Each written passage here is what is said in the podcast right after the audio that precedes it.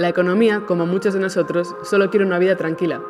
Y Antonio Gramendi, presidente del COE, lo sabe. Por eso ha defendido que el Gobierno conceda los indultos a los líderes independentistas si ello contribuye a que la situación política se normalice. Estás escuchando Sumario de Tarde, el resumen de la actualidad que te ofrecemos en The Objective. Hoy es jueves 17 de junio y yo soy Carolina Freire.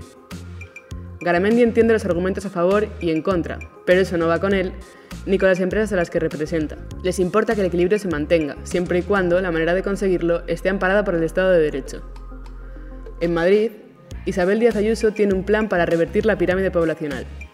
Dará un cheque bebé de 500 euros al mes para mujeres menores de 30 años, desde el quinto mes de embarazo y hasta que el bebé cumpla dos años. En total, 14.500 euros por hijo. La ayuda está dirigida a mujeres con una renta inferior a 30.000 euros anuales y que lleven empadronadas en la Comunidad de Madrid al menos 10 años. Ayuso pretende ponerla en marcha en enero de 2022. Mientras tanto, en Hong Kong, un nuevo golpe del gobierno a las libertades de los ciudadanos.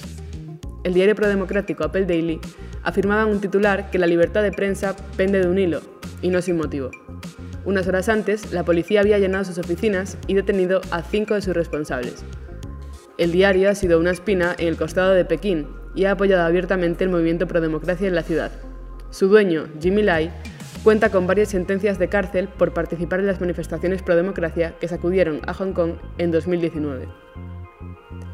Y esto, queridos oyentes, ha sido todo por hoy. Mañana volvemos con más. Muchas gracias por escucharnos.